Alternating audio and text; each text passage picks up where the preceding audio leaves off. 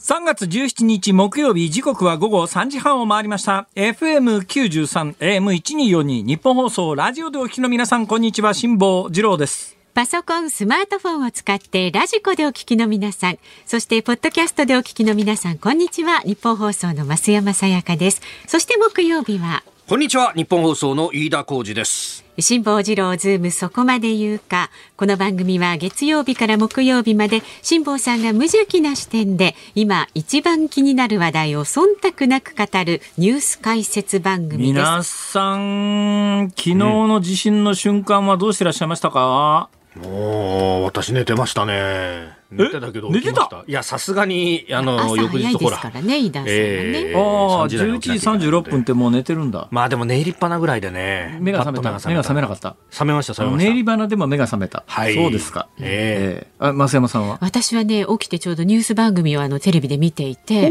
そこで緊急地震速報え揺れてないのになと思ったらみるみる間にこう結構激しい揺れで。なるほどね、はい、えー、いうことでございまして昨日は一番震度が強い。あ、地震情報やりますか。はい。えー、昨日のね、その地震、11時、夜の11時36分頃の地震でありました。はい、えー、最大震度は6強を観測しております。で、えー、この地震についてですね、警察消防被害状況の確認を急いでいます。共同通信のまとめで、えー、宮城県と福島県で合わせて3人が死亡、怪我人は12の県で160人以上に上っております。えー、他に宮城県で死亡したお一人について、警察などが地震との関連を調べていると、えー、いうことであります。まあ、あの、一部報道などで、あるいは官房長官の会見もかな、あの、調査中も含め4人というような報道も出ております。えー、防衛省は福島県内の断水地域に給水支援のため、陸上自衛隊の災害派遣をしました。えー、また、東北新幹線下り山彦223号が福島駅と白石蔵王駅の間で脱線し、今日は始発から那須塩原駅と盛岡の駅の間の上下線で運転を見合わせております。復旧のめどは立っておりません。状況次第では運休長期間に及ぶ恐れもあるということです、えー、宮城福島両県全市町村に災害救助法の適用が決まりました。えまた東北5県と関東など1都8県では最大で合わせて220万戸が停電となりましたがえこのうち東京電力管内のおよそ208万戸すべて解消ということになっております。えまたこの地震で宮城と福島の沿岸部には津波注意報が出されましたがこれは午前5時朝5時の段階で解除となっております、はい、えーと、はい新幹線が11時36分だと運行中なんだね。そうなんです。ギリギリ、うん、日付変わるまでは運行できるというのが、確か環境省のね、通達であるので。で、東日本大震災の時に新幹線って脱線してないはず、ね、脱線してないです。おっしゃる通りです。はい。で、やっぱりね、東日本大震災ってプレート型の地震で、それはマグニチュードから比べれば、今回の地震に比べると、はるかにでかかったんだけれども、はい。湯や、まあ、あの内陸部の人の住んでるところって、震源からはだいぶ遠かったんで、揺れが要するに直下型みたいなガタガタっていう揺れじゃなかったということも多分あるのと、それから、はい、あの地震波の到達がですね、プレート型の場合は距離が離れてますから、うんはい、いわゆるプライマリー波とセカンダリー波って言って、うん、地震波には2つあるんですよ。うん、いわゆる、まあ、人間の感じで言うと縦揺れと横揺れっていうんですが、で、縦揺れの方が最初に来るんですね。伝達速度が速いんで、これが primary 波っていう P 波ってやつですが、その primary 波を最初に検知した段階で、今、システム的には、まあ、緊急地震速報が出ますよね、はい、同時に新幹線にはブレーキがかかって、はい、で揺れの大きい横波ですね、うん、 secondary あの wave って言って、まあ、あの S 波っていう呼ばれる、で P 波が来て S 波が来て P 波で緊急地震速報が出てでだからまず緊急地震速報を先に見てあれまだ揺れてないのになっていうのはその段階で P 波は到達してるんだけど、その後の大きな S 波が到達してないんですよ。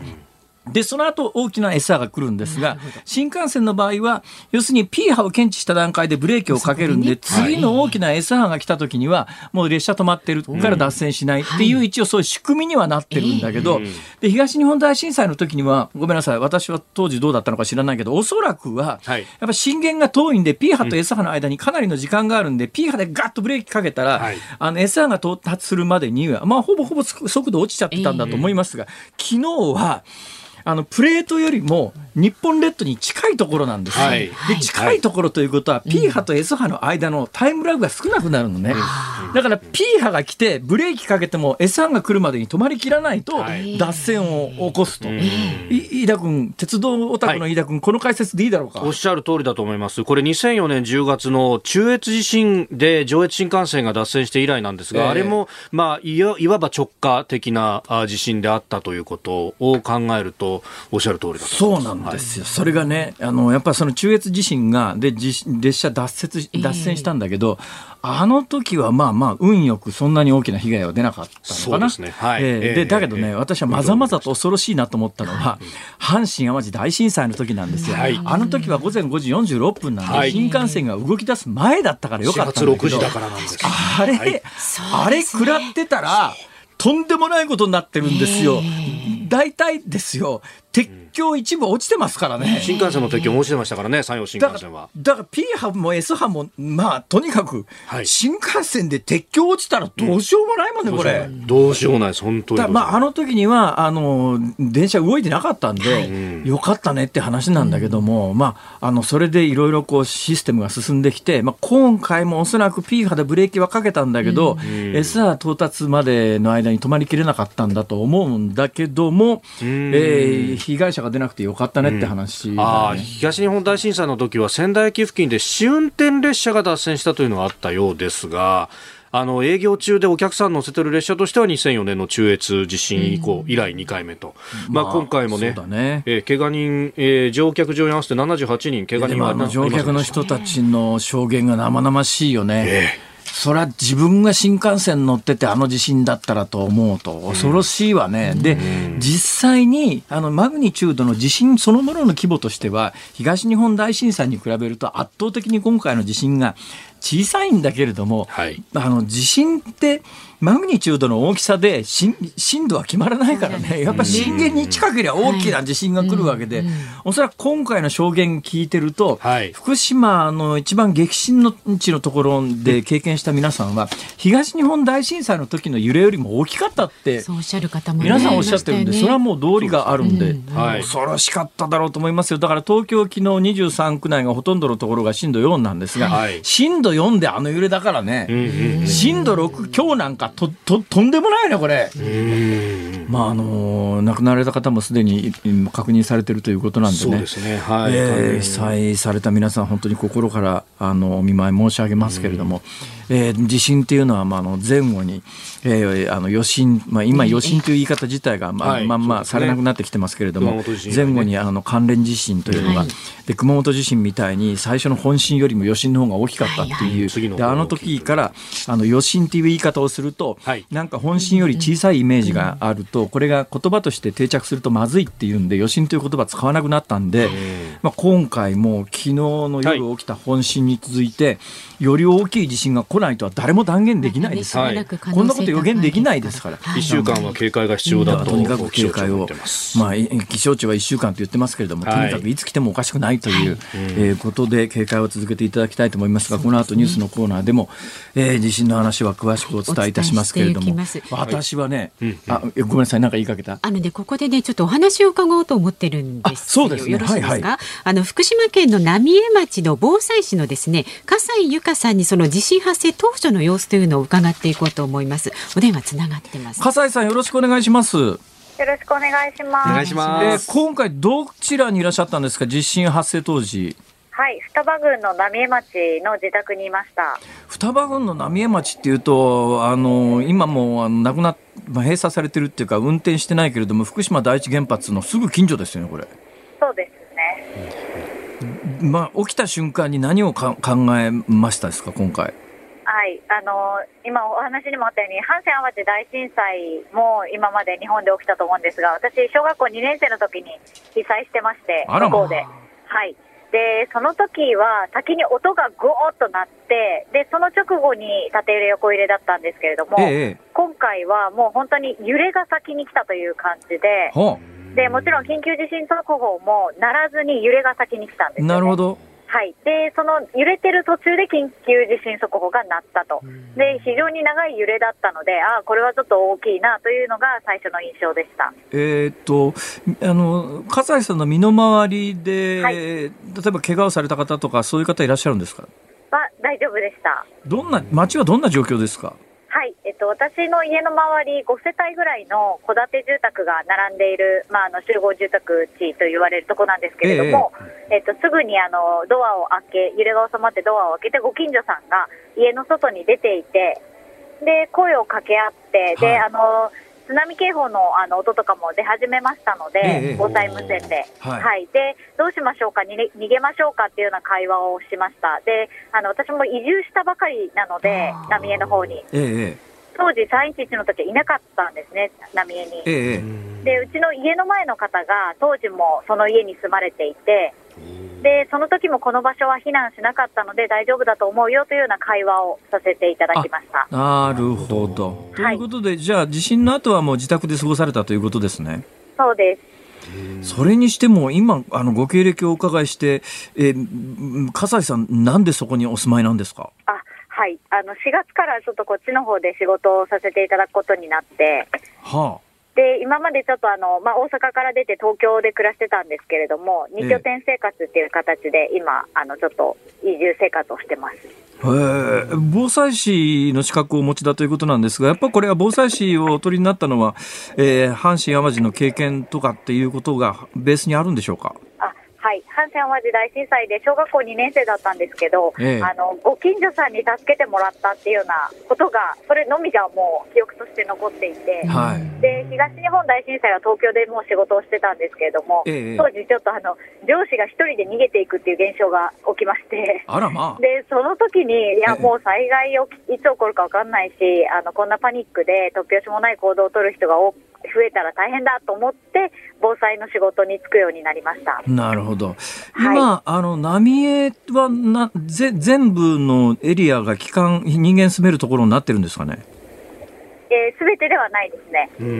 あまだ要するに放射線量の関係であの、はい、人がす原則住んではいけないっていう場所がまだあるわけですね。はいそうです。しかしその場所を選んであのこの4月から仕事をされるっていうのは、まあ、大きな決断だと思いますけれどもそのあたりのお気持ちは？はい、はいあのまあ、ここで経験された方々、戻り始めている方、そして戻れない方がいらっしゃるんですけれども、えー、まあ、その戻れ戻り始めている方、戻れない方、両方ともにやはり伝えたいことがたくさん皆さんそれぞれお持ちだと思うんですね。えー、でそれを私自身もしっかりと受け止めてあの全国、日本中にそれを伝えていきたいという思いであのこちらに住みながらやっぱり住まないとわからないこともあると思うので、えー、はい、あの体験しながら伝えていきたいなと思ってなるほど、い、やしかしそういう意図でそちらに住み始めていきなりこの地震は驚かれたでしょう。あ本当におっしゃる通りですね。もうあ来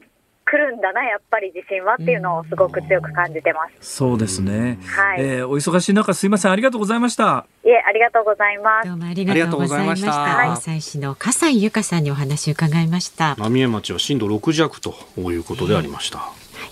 では今日の株と為替をお伝えしていきましょう、はい、えー、東京株式市場日経平均株価4日連続値上がり大幅続伸となりました。昨日と比べ890円88銭高い2万6652円89銭で取引を終えております。およそ2週間ぶりに節目となります。2万6000円台を回復し、えー、今月1日以来の高値となっております、えー、ロシアとウクライナの停戦交渉の進展やアメリカの金融政策をめぐっての警戒感が薄薄れたことなどから幅広い銘柄に、え買いが入ったということです、え為替1ドル118円80銭付近昨日のこの時間と比べ50銭ほど円安となっておりますさあ、辛坊治郎ズームそこまで言うか。この後は昨日から今日にかけてのニュースを振り返るズームフラッシュ。で、4時台は辛坊さんがセレクトしたニュースにズームします。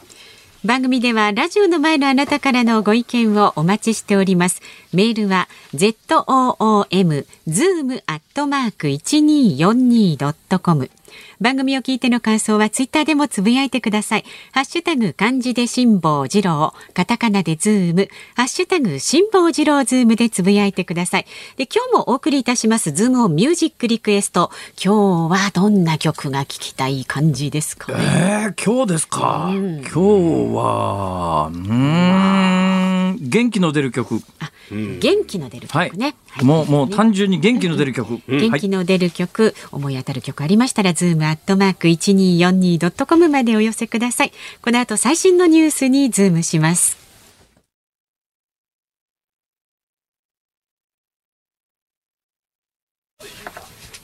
ニッポン放送辛坊治郎ズームそこまで言うか。このコーナーでは辛坊さんが独自の視点でニュースを解説します。まずは昨日から今日にかけてのニュースを紹介するズームフラッシュです。先ほどもお伝えしましたが昨夜11時36分ごろ宮城県と福島県で震度6強の揺れを観測する地震がありました。気象庁は今日未明に記者会見を開き今後1週間は最大震度6強程度の地震に備えるよう呼びかけました。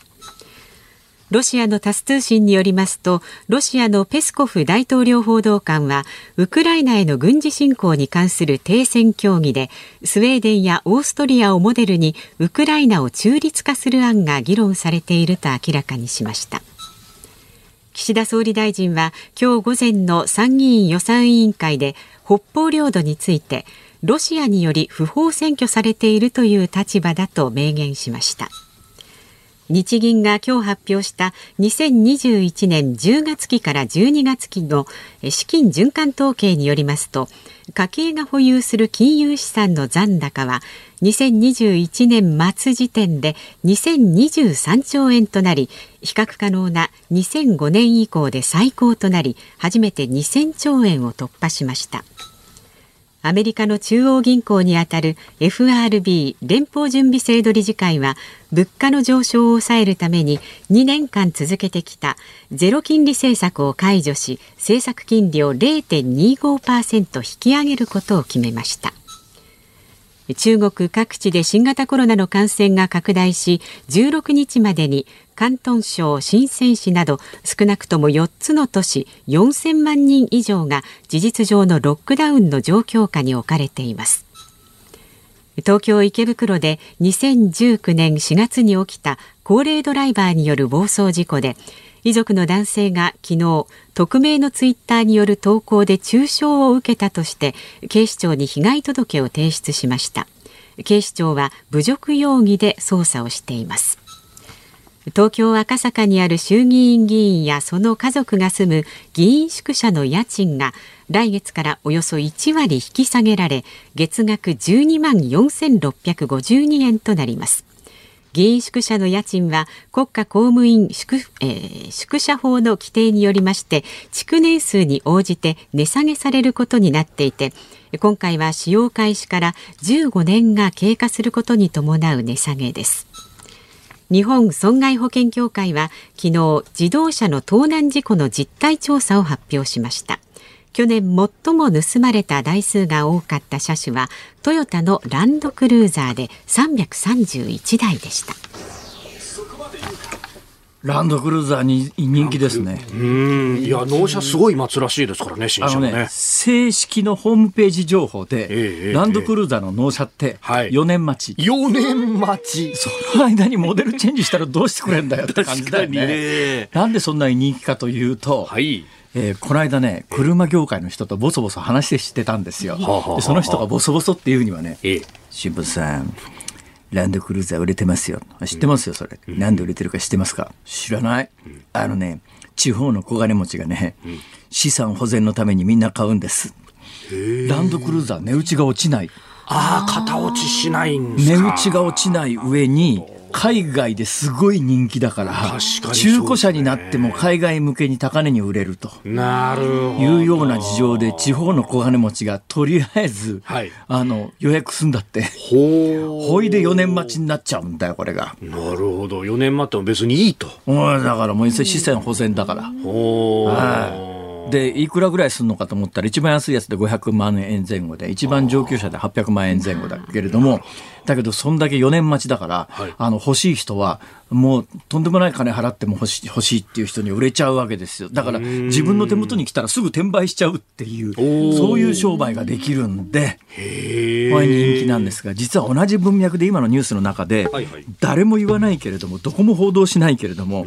日銀が、あの、家計が保有する金融資産の残高が2000兆円初めて突破したっていう、これだけ見ると、なんか日本人ってみんな金持ちになってるじゃんと、そういうニュアンスで受け取る人多いと思いますけど、とんでもない間違いで、うん、これなんで家計の金融資産増えてるかというと、うん。はい、まあ、あの、コロナ対策等でみんなでお金ばらまいたわけですよ。政府がお札ってばらまくわけですよ。だから、日本円の額としては膨れ上がってるだけで、円の価値どんどん落ちてますから、これあの、円ベースにすると2000兆円突破なんだけど、例えばこれドル換算するとすげえ下がってるし、金換算なんかにした日には、もう何分の1かに縮小しちゃってて、日本円ってどんどん今紙くずになりつつあるという実はそういうニュースなんだけどこのニュースだけ聞くとなんかみんなすげえ金持ちになってるじゃん。そうじゃないんですよ。だからそれに応じて家計の資産が増えてる人は単にその価値が落ちてる分だけ増えてるかもからいいかもしれないけど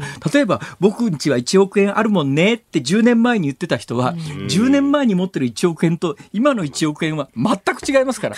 ランドクルーザー何台買えるんだっていうランドクルーザーベースに変えたらかつて20代だったやつが今15台とかね、多分世界的なランドクルーザーの値段からすると、そうなっちゃってるっていう話で、じゃあ、あの、細かいニュースなんだけど、一つ一つが実は密接に絡み合ってるという、そういう話でもあります。だからこそ物に変えるわけですね。うん、お金持ちは。だからやたら東京のマンションが上がったりするわけですよ。そうなんですよね。ね？で東京のタワーマンションって、この間発売された東京のマンションなんか全戸1億円以上ですからね。誰が買うんだって話じゃないですか。そうですよね。日本放送の社員だったらギリギリ買えるかどうか知りません、日本放送の社員の給料知らないから言ってますけどね。でこの間ここへ来たですねスーモっていう不動産情報誌の編集長に聞いたら、ああそういうのはね、バカップルが買うんです。違いますよ。え？っとなんだっけ？パワーカップルです。パワーカップル。そうそうパワーカップルが買うんです えバカップルですか？って言って怒られちゃって。それすみません。お二人で働いてるパワーカップルそうそう。パワーカップルですか？なんですかそのパワーカップルっていうのはって言ったら、夫婦揃ってコンサル勤めてるとか、夫婦揃って外資系とか。ああ、飯田君？いや違いますよ。バカップル？バカップルだったらいいんですけどね、まだね。ということで、えー、今の話の文脈でいうと関連しているのがですね、はいアメリカの FRB、えー、ドル金利を政策金利今までゼロ金利だったやつを、はい、ドルだと金利がつくんですよ、うん、今日本円持ってても金利なんかつきませんけれども、はい、ドル持ってたら金利がつくんで、ほだったらドル持ってた方が有利じゃんっていう話、うん、同じ1億円持ってるならドル持ってた方が有利じゃんって発想で、はい、やっぱりあのドルも持ちに行こうとすると円持ってる人が円売ってドル買うっていう行為に出ると、円の価値が下がって、冒頭の円が今日いくら？118円。の80銭付近と。だから今円の価値がどんどん落ちちゃってるよねっていう。みんな実は関連してるんですよ。本当だ。ズーンでした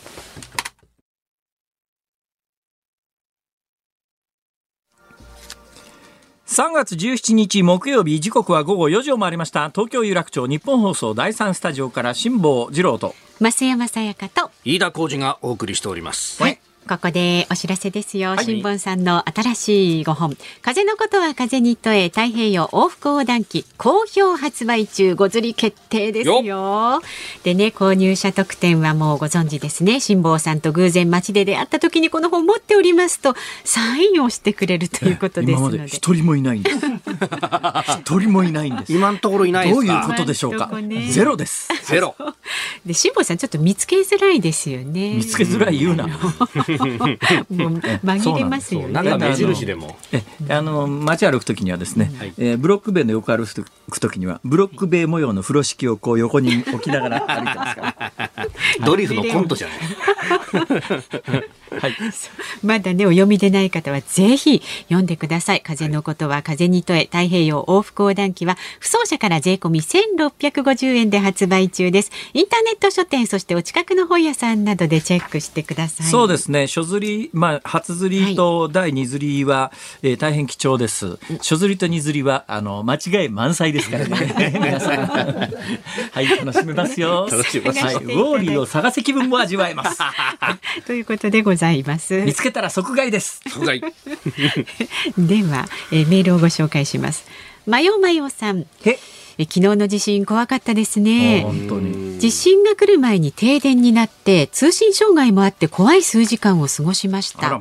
電池式のランタンでもあるだけ良かったんですが情報がないのが不安だったので手回し式のラジオを備えないといけないなとやっぱりね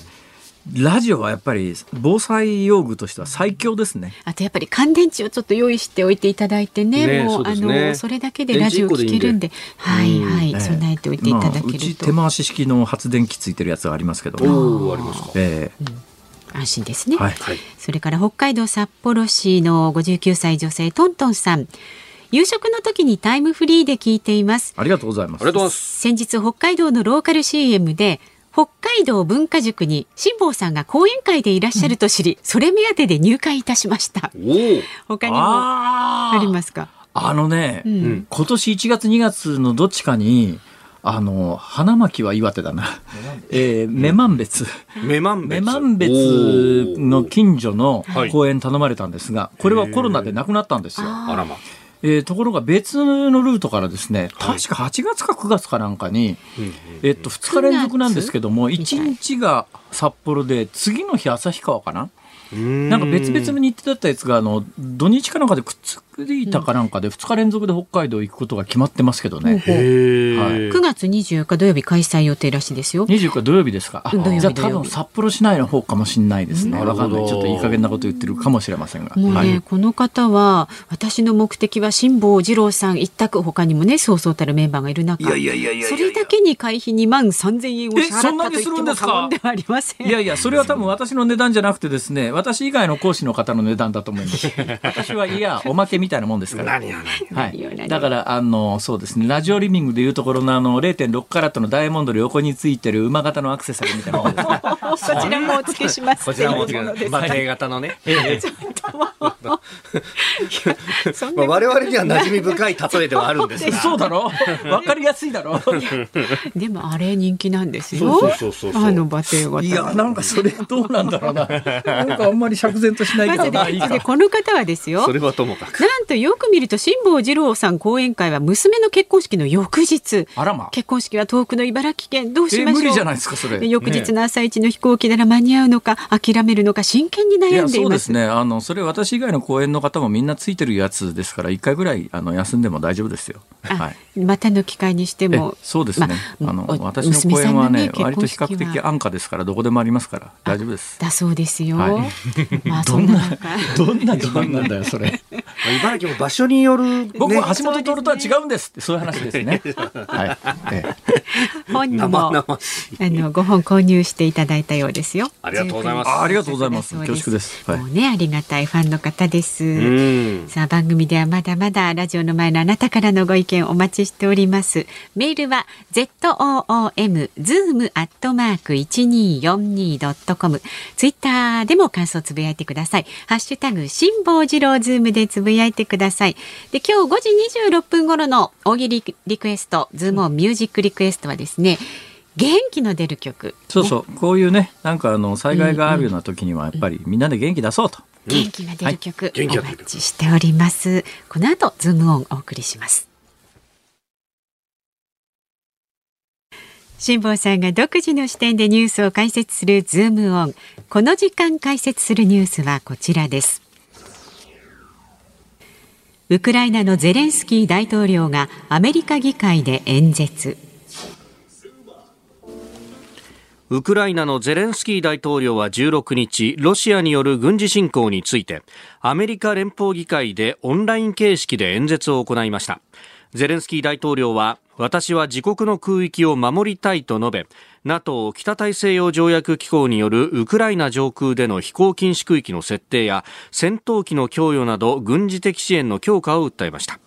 またゼレンスキー大統領は日本の国会でもオンラインの演説を打診していて実施される場合は来週になるとの見通しです。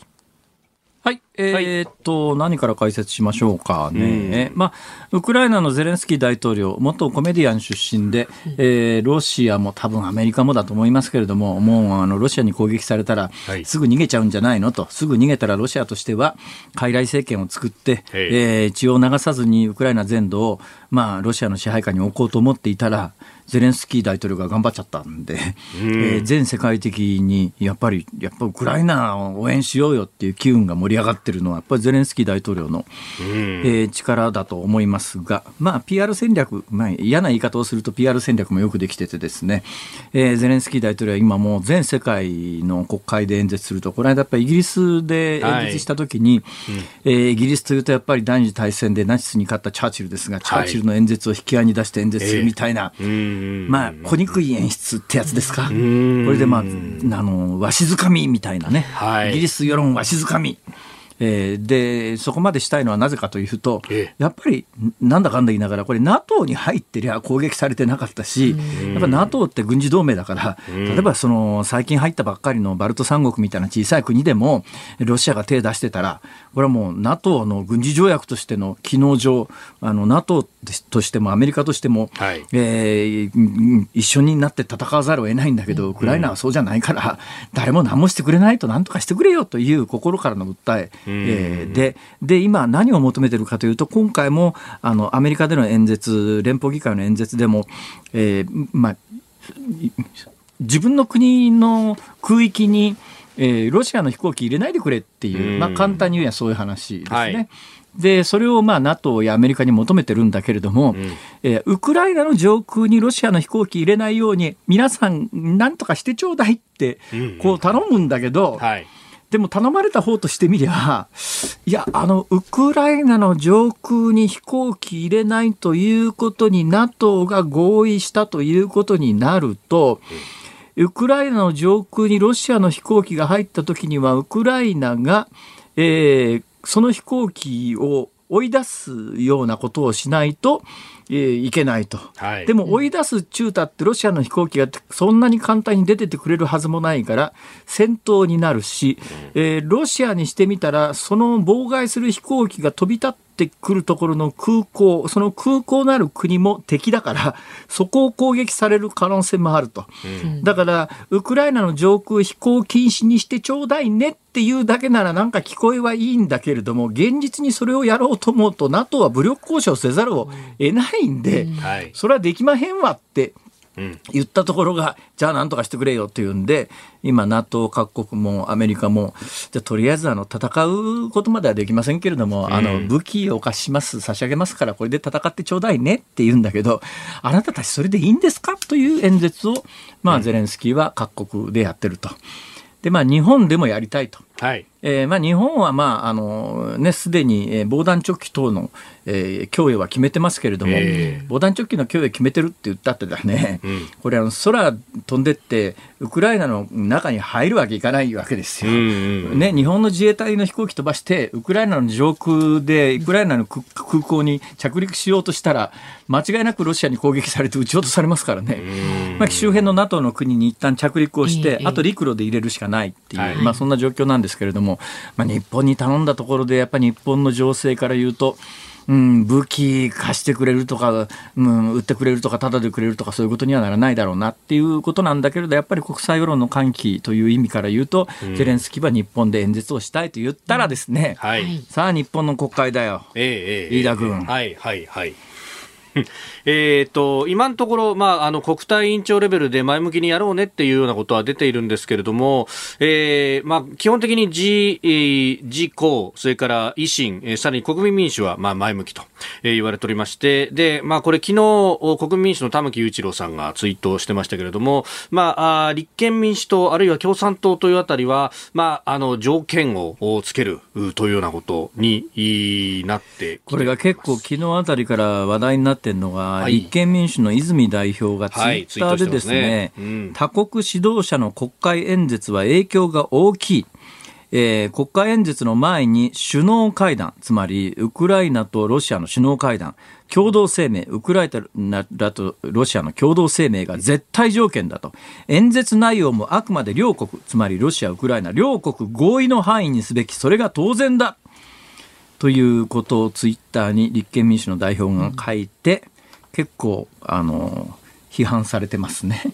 それな何？え？ゼレンスキーが国会で演説するのにロシアとの間の合意が必要なの？と。それとロシアとウクライナの合意の範囲の中でしかゼレンスキーは日本の国会で演説しちゃいけないわけ？みたいな。今この状況でそれを言うっていうようなことで結構批判されているのが逆に言うと、はい、えー、国会演説を促進するかもしれないですね。実はこれ自民党の中にもですね、はいやっぱり権威主義的な人はですね、国会での外国人の首脳の演説は重いんだと。過去の前例に照らすと、えー、日本の国会で演説をした外国の偉い人は、えー、その前後に天皇陛下との会談等も行っていると。天皇陛下との会談と国会での演説はパッケージなんだと。国会での演説はそのぐらい重たいもんなんだから、オンラインでゼレンスキーごときがとは言わないけどね。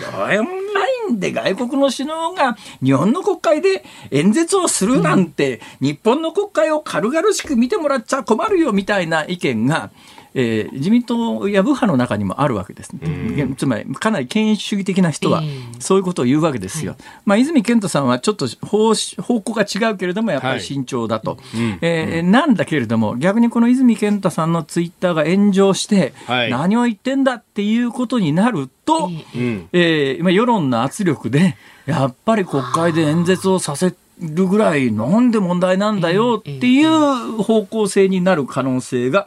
私はそこそこあるかなと思いますけど、飯田君どうだろうか？そうですね。泉さんも今日の午前中に、まあ、あツイートを重ねていて、まあ、基本実施が前提での投稿だったんだというふうにおっしゃっていて。いや実施が前提の投稿じゃないだろう。だって演説前に首脳会談共同声明が絶対に、絶対条件だって書いたんだよ、前。うんうんまあ、で、これがね、あの、その、ウクライナとロシアの首脳会談なのか、あるいは日本とウクライナの首脳会談なのかっていうのが解釈分かれますが、ね、確かに今私はここに、あの、首脳会談共同声明の前に、えー、あえてロシアとウクライナとっていう、あのね、括弧書きをつけましたけど、これは私が括弧書きで付け加えてるんで、えー、そこは書いてないわけですよ、泉さんは。だから確かに、えー、今、あの、飯田君が言ったように、いやいやいやいやいや、これはあの、首脳会談共同声明というのは、日本とウクライナとの首脳会談、日本とウクライナとの共同声明が絶対条件だ。だけど絶対条件って、ええ、っていうのはね。ゼゼレンスキーと岸田さんとの首脳会談とか共同声明が絶対条件？で共同声明ってことになるとこれ官僚間で相当すり合わせなきゃいけないんで。どっち転んでもそうなん無理筋だろそれ。いやこれ向こう戦争してる中でですねこの共同声明まですり合わせられるかっていうとこの高いハードルは超えられないよねってウクライナの人たち絶対思う。日本の国会議員の勘違いっていうかさ、はい。うん、なんか異様に権威主義で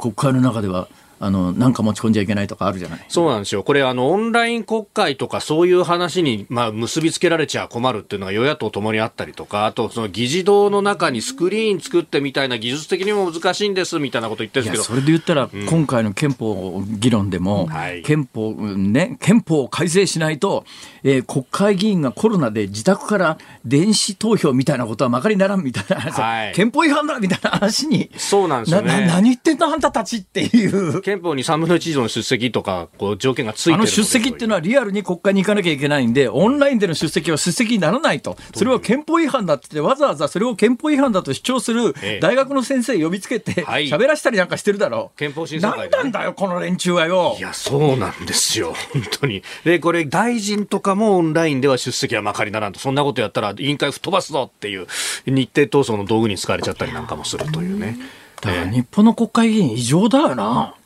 それがさっきのさ、議員会館の、はい、あの、超低額家賃みたいなものにつながってくんで、俺たちは当然なんだ、そういう待遇を受けてっていう人たちがすごく多いんで、俺なんか本来は、ね、国会議員までや頑張った人たちだから、はい、年金もちゃんとつけてやれよとかね、さまあ、家賃とかでもそんな目くじら立てんなよと一方思う一方、今みたいな話があると、なんか全部として勘違いしてるね、この人たちっていう感じがするんだな。うん。まあこれね、ここでイギリスやったカナダやった EU でもやってアメリカでもやってじゃあ日本はっていうところでここで足並みを揃えられないとなると本当にえ日本ってそういう価値観の国なんですかっていう目で見られてもおかしくないですからね。そうなんですよ、うん、なんか異常なことが起きてるよねこの国っていうのをつくづく思いますが、飯田君、はい、こうなったらやっぱりね国会議員の顔ぶれ変えないとダメだよ。辛坊さんやはり君。は 飯田さん。松山さん、ま あ、ちょっと辛坊二郎でございます。本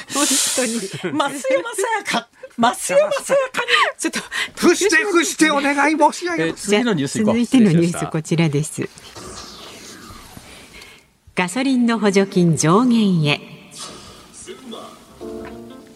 経済産業省は石油元売り会社に支払う補助金を今日17日から上限の1リットルあたり25円ちょうどとすると発表しました。今月14日時点のレギュラーガソリンの全国平均小売価格は前の週と比べリッターあたり60銭高い175円20銭です。値上がりは10週連続2008年9月以来13年6ヶ月ぶりの高値水準となっております。はい。えー、ちゅうことで、えー、25円、今、なんかだけど、私、最近ね、燃費の悪い車買っちゃったせいかですね、うんうん、そんなに燃費悪くないのかな。ガソリン、違うわ。はい、あの、燃料タンクが小さい車買っちゃったんですよ。燃料タンクが小さい車買っちゃうとですね、はい、しょっちゅう給油しないといけなくて、ね。うん、毎週のように給油してるから、うん、このガソリン価格の変動には非常に敏感なんでありますが、うん、これ例えば小売価格が175円としますよね。はい、それで、うんまあ、あの石油元売り会社、つまりガソリンスタンドに石油、ガソリンを卸す会社の方に、今、1リットルあたり25円の補助金になりますよということになると、補助金がなければ、えー、ガソリン価格は200円になっちゃうってことですよね。そういうことになりますね、単純計算すると。ねえー、単純計算するとそうです。だけどそれはあくまでも単純計算で、うん、えー、25円の補助金を受けてる元売り会社が25円分安く下ろしていて、小売小売がその安く下ろしてもらった分だけ値引きをして小売で販売してるかどうかはわからない。うん、つまり補助金25円出してるんだけれどもいろんなところで食われちゃってて消費者は結局25円分値下げしてもらってないんじゃないのっていう感覚はあるよね。うんあるよね。だったらそんな面倒くさいことしないで、えー、まあガソリンを買う側からすれば、はい、今の25.1円乗っかっちゃってる旧暫定税率ですよ。えー、えー、旧暫定税率分を引き下げてくれりゃですね、はい、えー、氷の段階でいきなり25円値段が下がるわけだから、うん、その方がいいんじゃねって思うのも当然だろうと、はい、でそれがこれそれがまた今政治的な案件になっていてですね、うん、25.1円じゃあ引き下げましょうかこれどういうことなの？25.1円。これもし法律変えて引き下げるということになったら、はい、25円の元売りの補助金も続けるのかな？ということはガソリン1リッターあたり50円ずつぐらいまああの政府の実質補助っていうことになっちゃうわけ。うん。結局、この話がこう、ね、あの具体的になってきたのって25円補助金出すんだったら25円暫定税率引き下げても同じじゃないかっていうところに来てるんで結局25円しか下がらないんじゃないかなっていうような。どういうことになるんだろうね、結局よくわからないですが、今、与野党で協議されているのは、まあ、あの、25.1円、まあ、ガソリン税自体はですね、トータル25.8あいや53.8円乗っかってるんです、53.8円以外にも税金ありますけれども、うんはい、ガソリン税という形は53.8円なんですね、はい、53.8円の残税金のうちの25.1円というのは、もともと暫定税率って言って、ですね、暫定的に上乗せしておきましょうって話だったのが、ずっと何十年も暫定税率だから、ふざけんなよからって話になって、えー、暫定税率やめてくれるのかなと思ったら、一旦はやめたんだけど、すぐにですね、本税に切り替わって、当時はガソリン税というのは道路関係の、ものしか使いませんよって話になってて、これがいろんな無駄な道路を作る原資になってんじゃないの？やっぱり無駄な道路を作らせないためには、この25.1円暫定で乗っかってる分だけ、これはやめようよっていうことで、一旦は引き下げられたはずがですね、えー、あっという間に、えー、道路特定財源としての暫定税率をやめますけれども、同じ額だけ普通の税金で何にでも使える税金にしますって税金元戻っちゃって、払う側からすりゃ、はい、同じじゃねえかよっていうことで、今ガソリン税だけで1リットルガソリンを買うと53.8円ガソリン税がかかっているわけですよ。はい、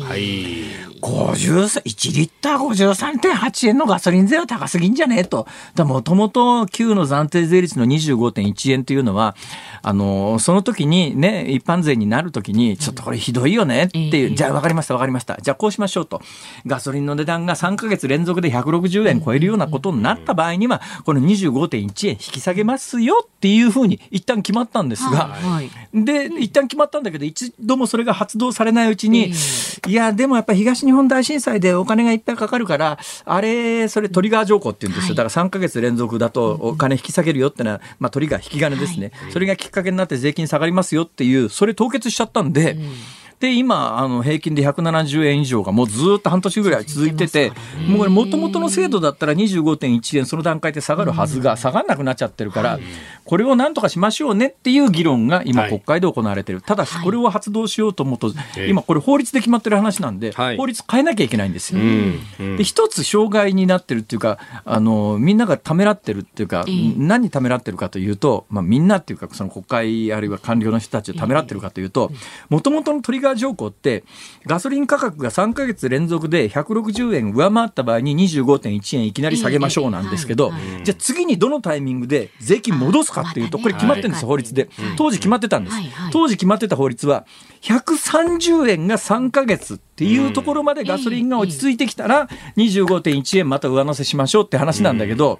今のガソリンの国際価格から言って、130円まで下がるってことがほぼほぼ想定できない。ということは、一遍、これトリガー条項を発動しちゃうと、未来永劫25.1円引き下げなきゃいけないんじゃないのっていう話になって、みんなが、おい、どうしようどうしようどうしようどうしようっていう話になっちゃってるんだけど、飯田君どうなる？はい。えー、補助金に関しては、今のところなんですけど、確かあの、今年度予算の補正予算で3月で期限が切れるはずなんですよ。まあもちろんね、4月から先は本予算でってことになるんでしょうけれども、まあそことの兼ね合いで一旦切れるんで、一旦切れるんでそこから先をトリガーを解除してやるのかっていうような。でもそれってさ、今から法律通して間に合うのかな？間に合うかどうか、微妙。まあでももう予算が今週できたら、あとやることないか、国会は。真っ先にそれで議論やって法律いきなり引き下げることは、法律変えることはできないこともない。できないないことはないけれどもというところですよね。あと、そうなると、まあ、小売価のスタンドとかが結構影響を受けるんで、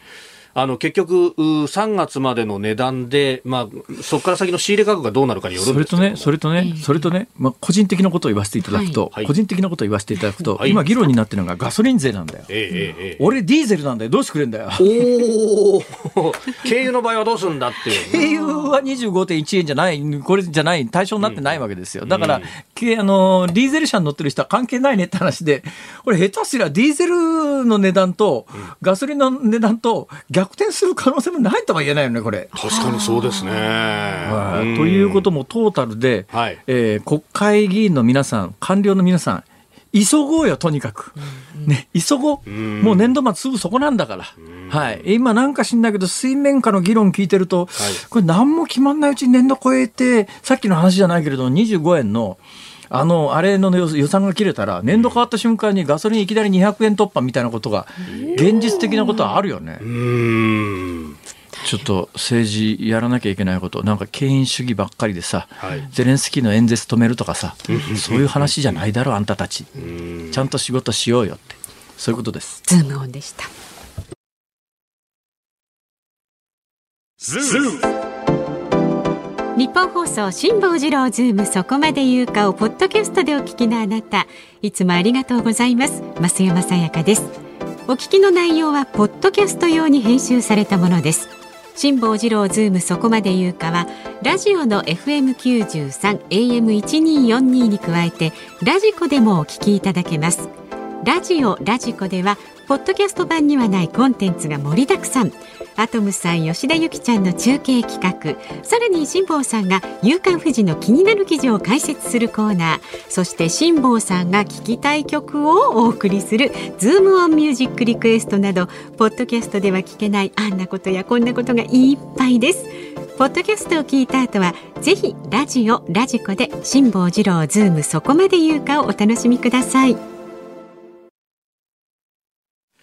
3月17日木曜日時刻は午後5時を回りました。辛坊治郎です。ニッポン放送の増山さやかです。ニッポン放送の飯田浩二です。さあこの時間ズームオンミュージックリクエストご紹介していきます、はい、ありがとうございます。今日のお題は元気の出る曲ですね、はい、どんな曲来てます、はいたくさん来てますよ。香川県の高松市からいただいています。ロックさんプリンセスプリンセスでダイヤモンド。ああ、元気出ますね。ねえー、はい、聞いても歌っても楽しく明るい気分になりますって書いてあります。えー、それからラジオネーム元気印さんはですね、元気が出る曲は SMAP でオリジナルスマイル。ほほなんかちょっと頑張りましょうとかじゃないんですね。うん、そうそうですね。頑張りましょうもいいですけどね。曲結構元気の出る曲たくさんありますけどね。はい。それからこちらはね、嵐のリクエスト、まよまよさん、ハピネスをリクエストします。ね、肩に力が入っている感じがするので明るく吹き飛ばしてくれそうですと。あとは神奈川県横浜市の猫山にゃんさんはですね牛若丸三郎太元気の印をリクエストします牛若丸三郎太ってはい時藤三郎さんですよ。名曲ですよ。名曲だけどな。え？いやいやなんかなんか商品がこう頭に浮かんだりするああまあそうですね。黄色と黒ですから。ね。ヒットしましたよ。え千葉県松戸市の麦まろさんえー、いつも仕事をしながら日本放送固定で聞いています。ありがとうございます。リクエスト曲西城秀樹さん YMCA。元気出る。はあ、新小安の親父さんはですね、昨日の地震はびっくりしたな。もうこういう時は桑田佳祐さんのえー、明日への街、明日への街でしたっけ？おお、明日への街か、明日への街かな。ね。はい、それから神奈川県横浜市のなしさん。大事マンブラザーズ、それが大事をお願いしますと。ラジオネーム、つるぴかはげまるさん59歳。えー、富士宮市にお住まいの方、うん、ワニマでやってみようめちゃくちゃ元気出ます、神奈川県川崎市のむくむくさんはですねやっぱり日本人なら北島三郎さんの祭りでしょう。なるほど。ね、今年こそ日本の祭りみたい。多彩な世代の方が聞いてらっしゃる、ね、そうですね。本当に。こちらは新潟県佐渡市からプージさんですね。元気出してほしい時にはやっぱ応援歌ですよね。フレーフレーって言うと六甲おろしですよね。そこで聞くだけで明るくなれるオマリーの六甲おろしをリクエスト。ネタでしょもうそれ。なんかかなりなもんらしいですね いやすごいですよ、オマリーさんの六甲おろしは。確かに元気になりますよね。そうそうそう。二番英語で歌ってるんですけど英語でもやっぱり調子が外れてるっていうのは、ね、すごいんですよこれが。いやそういう外国の方いらっしゃいますよね。私ね日本語だけがなまってんのかなと思って、申し訳ないですけどちょっと英語で喋ってもらいますって聞いたらやっぱり英語でもなまってた人いますから、ね、ロバート・ゲラーさんという人ですけど、はい、地震学者の方ですよね。はい。できません。あ、そうそうそうそう、よくご存知で、はい。英語で喋っても同じなんですよ。こういう声なんですそうそう。お えっと、熊本県にお住まい日の絵馬の本当に怖い嫁を持つ長距離運転手さん。奥様ね。元気になる曲はモーニング娘。のラブマシーンお願いします、はい、熊本地震熊本豪雨と立て続けに被災した時にふって思い出して口ずさみます、ということですね。それから足立区の楽太郎さん49歳今日のお題元気が出る曲ということで矢沢永吉さん止まらない母うん、いいですね、はい、これもね。あとは千葉県船橋の孔明さんです。リクエスト曲吉田拓郎さん元気ですと。おお、ズバリ。はい、この方はね、はい、えっ、ー、と昨夜の地震はラジオ頼りでした。停電でテレビは見られず朝から聞いている乾電知識のラジオ役立ちましたよっていうね。そうです、ね、ありがとうございます、はい、ぜひ一家に一台。そうですね。若い皆さんはあの線抜き使えないのと同じように、ね、話題になりました、ね、えー、ラジオってどうやって聞いたらいいかわかんないっていう、ラジオはスマホで聞くもんだと思ってらっしゃる方いますけど。便利ですからね乾電池で。スマホは電波がないと電波がっていうかね、はい、携帯の電波捕まらないと、あの使えませんけれども、はい、ラジオはそういうシステムじゃありませんから、空中波であのどこでも聞けますから、はい、はい、さて、はい、さあそんな中で。もんかなこれ。元気の出る曲です。えー、っとさっきの共済化の方かわいそうだから モームスのラブマシーン。日の絵馬。はい。はい、えー、じゃあ今日のねエンディングでお送りしますラブマシーンです。さあ番組ではラジオの前のあなたからのご意見24時間お待ちしております。えー、来週21日、えー、3連休最後の月曜日になるんですね。えー、月曜日休み余計な情報を与えちゃいましたね。旗日です、旗日。何の日？えー、春分の日ですね。はい。そうそう。ああ、もう春分の日か。いやいや、もう嫌ですよ。そういえばなんか、だんだん夜、夕方明るくなってきたなと思ってたんだけど。なのに明日寒いですから気をつけて明日寒いんですか？さっき言ったじゃないですか。ごめんなさい、聞いてませんでした。10度に届かないですそれで飯田君が桃引きやるって言ったのいや、そうなんですよ、もうこれね、桃引きと捨ててことどう違うの？どう違うんですかね。なんか捨ててこの方が、あの、あ、うん、涼しげじゃないですか？パッチは？パッチね、パッチとズボン下と桃引きは似たようなもんじゃねえかなと、サルマトとかね。サルマタは普通のパンツのことじゃないの？あ、そうっすか。え、そうなんですか？いろんな言い方があるなというね。まあ、じゃあ、暖かくしてね、明日朝早いしね、ちゃんと入ってきてください。なんでおでこの方を見てるんですか？いずれにせよ、似合うね。何がですか？なんかぴったりですよね。はい。え、そうそう、それでその来週の月曜日の4時台のゲストなんですが、早稲田大学教授で元アメリカ議会上院、えー、予算委員会補佐官の中林美恵子さんです。はい。はい、えー、辛坊さんに解説してほしいニューニュース中林さんへの質問などお待ちしております。メールは zoom zoom アットマーク一二四二ドットコムツイッターはハッシュタグ辛坊治郎ズームであなたからのご意見をお待ちしております。辛坊さんが独自の視点でニュースを解説するズームオン。今日最後に特集するニュースはこちらです。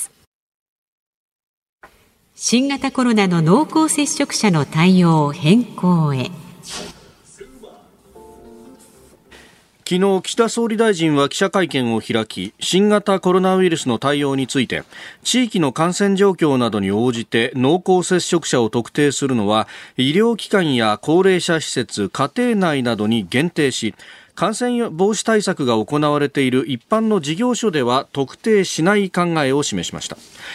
また厚生労働省は昨日同居家族が新型コロナウイルスに感染し濃厚接触となった場合について続けて2回の検査で陰性が確認されれば自宅待機の日数を現行の7日間から4日間に、えー、短縮し5日目に解除すると発表しております。ということでございますが。ほうほう。ほうほうえー、昨日の夕刊が大体第一報で、え昨日その後記者会見で、えー、確認されてそして今朝長官に一斉にみんな載ってますと。だからこの番組を継続してお聞きの方は昨日の段階で、そういう方針だよということをお伝えしてますんで、はいはい、あやっぱそうなったんだねと、えー、いうことで今後は例えばこの番組の中から濃厚接触者が1人出ましたと、うん、えー、今までだったらですね、えー、局サイドとして、えー、誰と誰と誰が濃厚接触者で誰と誰は濃厚接触者ではないということを判定して、うん、濃厚接触者には、えー、規定の退去を命ずると。はい、こういうことにプロセスとしてなっていたわけでありますが、はい、今後はもう普通の企業に関しては濃厚接触者というか感染者が出てももうその周りの濃厚接触者を洗い出すのはやめようと。特定しないと、はい、いうことになりました、はい、えー、これはもうなりましたでいいのかな？なりますっていうか、はい、えー、いつからこれ施行？いつから施行とは書いてないのこれな、うん、えー、これは特にこの職場に関しての部分はこれ政令だからそうですね。まあいいや、まあ、基本的にそういうことになりました。で、背景に何があるのかというと、ええ。これがやっぱりね、あの即命に関わるというふうにみんなが危機感を持っている状況ならば、こういう判断はしないんだけれど、うん、やっぱ一番大きな理由は、これ、誰も専門家も含めて政治家も言わないけれども、はい、やっぱりちょっとオミクロンに関して言うと、えー、従来型の従来型のコロナともだいぶ違うし、うん、えー、そのそれ以外の病気と比べてもどうなんだっていうところのかなり本質的なところに基づく判断なんだけれども表面上から言うとですね、はい。えー、理論武装しなきゃいけないんで、聞かれた時にどうしてそんなことがって言った時に、理論武装っていうのがじゃあできてるのかというとこれがねいろんな理由がつけようと思えばつけられるわけですよ。例えばオミクロンというやつは、従来株に比べると人にうつす期間が非常に短いし、発症前後の2日ぐらいと言われてるんですね。ということで言うと感染者が出ました、はい、そのタイミングで濃厚接触者を洗ったところで、うん、その人たちはもうすでによそに移しちゃってるっていうか、うん、今更そこを止めたところで感染拡大を防げないっていうことがあるので、はい、だから濃厚接触者を感染予防のために洗おうとするならば濃厚接触者の濃厚接触者っていうのを特定して、はい、そこを止めないと理論的に意味ねえんじゃねえかこれっていうそういう考えがあるわけですよ。だから今みたいにまず感染者を出すあぶり出すその感染者あぶり出された瞬間にもうだいぶ移ってるはずなんで、その段階で周りの濃厚接触者を特定したところで感染予防のためにはほとんど意味がねえんじゃねえかと。まあ、常識で考えても分かることをようやく今言い始めたと、はい、まあ、結論から言うとそういうことですね、えー、えー、もうだからこそそっちじゃなくて発症して、まあ、リスクの高い人をきちっと救っていこうってそれでもそれもねそれも含めてマスコミも適当だなと思うのはさ、はい、えー、例えば今日あたり、うん、えー、何日連続してえー、同じ週の前の、同じ週の同じ曜日に比べて14日間連続で下回ってますとか言うじゃない、はい、えー、だけどあの減少傾向って一月以上続いてるわけですよ、はい、なんで14日前なんだろうとこう思うとですね、うん、どういう数字かというと、たまたま祭日があって、はい、祭日明けだとゴンと数字が下がる時があるのね、だからそのゴンと数字が下がったところの翌週はその直前が祭日じゃないと元の傾向に戻るから、そこで逆転現象が起きるわけ、でそこからあの起算してるからそんな、まあ、あの何週ぶりに前の週の同じ曜日を下回りましたっていう、これ、無意味なんだよ、この表現自体が。そんなこと言ったら来週月曜日、はい、月曜日明けの20、例えば22か、22の数字がゴンと下がるよね。そうですね。とすると29日が普通のスピードで下がっていたとすると、22日と29日は必ず逆転するはずで、そこが新しい起算点になるわけだよ。こんなの意味があるか？はい。はい、ズボンでした。ズームオンミュージックリクエストをお送りしているのは、日の絵馬の本当に怖い嫁を持つ長距離運転手さんと、え伊豆清美さんお二人のリクエストで、えー、モーニング娘。ラブマシーンでございます。はい。はい。えー、元気が出る曲ね。あ、ね、日の絵馬の本当に怖い嫁を持つ長距離運転手さん。なんとも。なんとも。なんとも。えー、コメントしない。日の絵馬差別だ。そうですよ。そうだそうだ。馬の人はみんな怖いわけじゃないんだ。そうだそうだ。私の知ってる人は大体怖いけど。なんでですか？やっぱりそうですか。奇遇ですね。どうなんだろう。やっぱり子供の頃からそう言われて育っちゃうからさ、なんかそういう役割を演じなきゃいけないとか、本当ものすごくあの心優しい女性がだよね。子供の頃から暗示にかけられて、だんだんだんだん私は日の絵馬だから日の絵馬の役割をしなくちゃいけないと、そういうことで、え態度に出ちゃうんじゃなかろうかと。なるほど。いやいや、私の知ってる日の上はみんな優しいですよ。本当ですね。そうですね。いや、全くですね。おっしゃる通りですよ。何なんですかこれ。はい。そうそうそうあえっ、ー、とねこれメールご紹介しちゃうどうぞどうぞ。埼玉県のトンビは就活中さんですね。去る3月4日埼玉県立高校の合格発表があって無事息子が辛坊さんの母校の川越高校に合格しました。おめでとうございます。で私は今回の試験に際して合格したら辛坊さんの本を買うという一人願掛けをしておりましたので でまだ買ってないと。で早速発表直後から本屋に探しに行きましたが全く売っていません。いやいや、あの多分ね、はい、本屋さんに出回るのが連休明けぐらいからだと思うちょっとずつ遅れてるって話がありますけどね。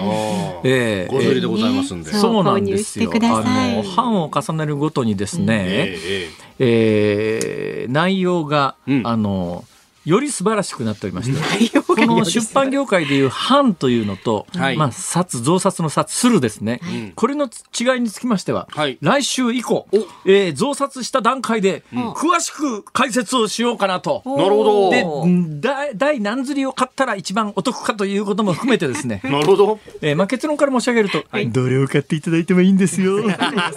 ことですね。うでございます。さあお聞きの日本放送この後は鶴子の噂のゴールデンリクエストそしてはい、えー、明日朝6時から OK 工事アップ。コメンテーター評論家宮崎哲也さん、まあ、ウクライナ情勢だとか、まあ、地震の続報などもお伝えしてまいります。はい。その後8時からは春風亭一之輔さんとあなたと発表をお送りします。で来週3月21日春分の日の月曜日からズームは、えー、早稲田大学教授で元アメリカ議会上院予算委員会補佐官の中林美恵子さんお迎えいたします。はい。てなことで、辛坊治郎ズームそこまで言うか、ここまでのお相手は辛坊治郎と、増山さやかと、飯田浩二でした。来週も聞いて、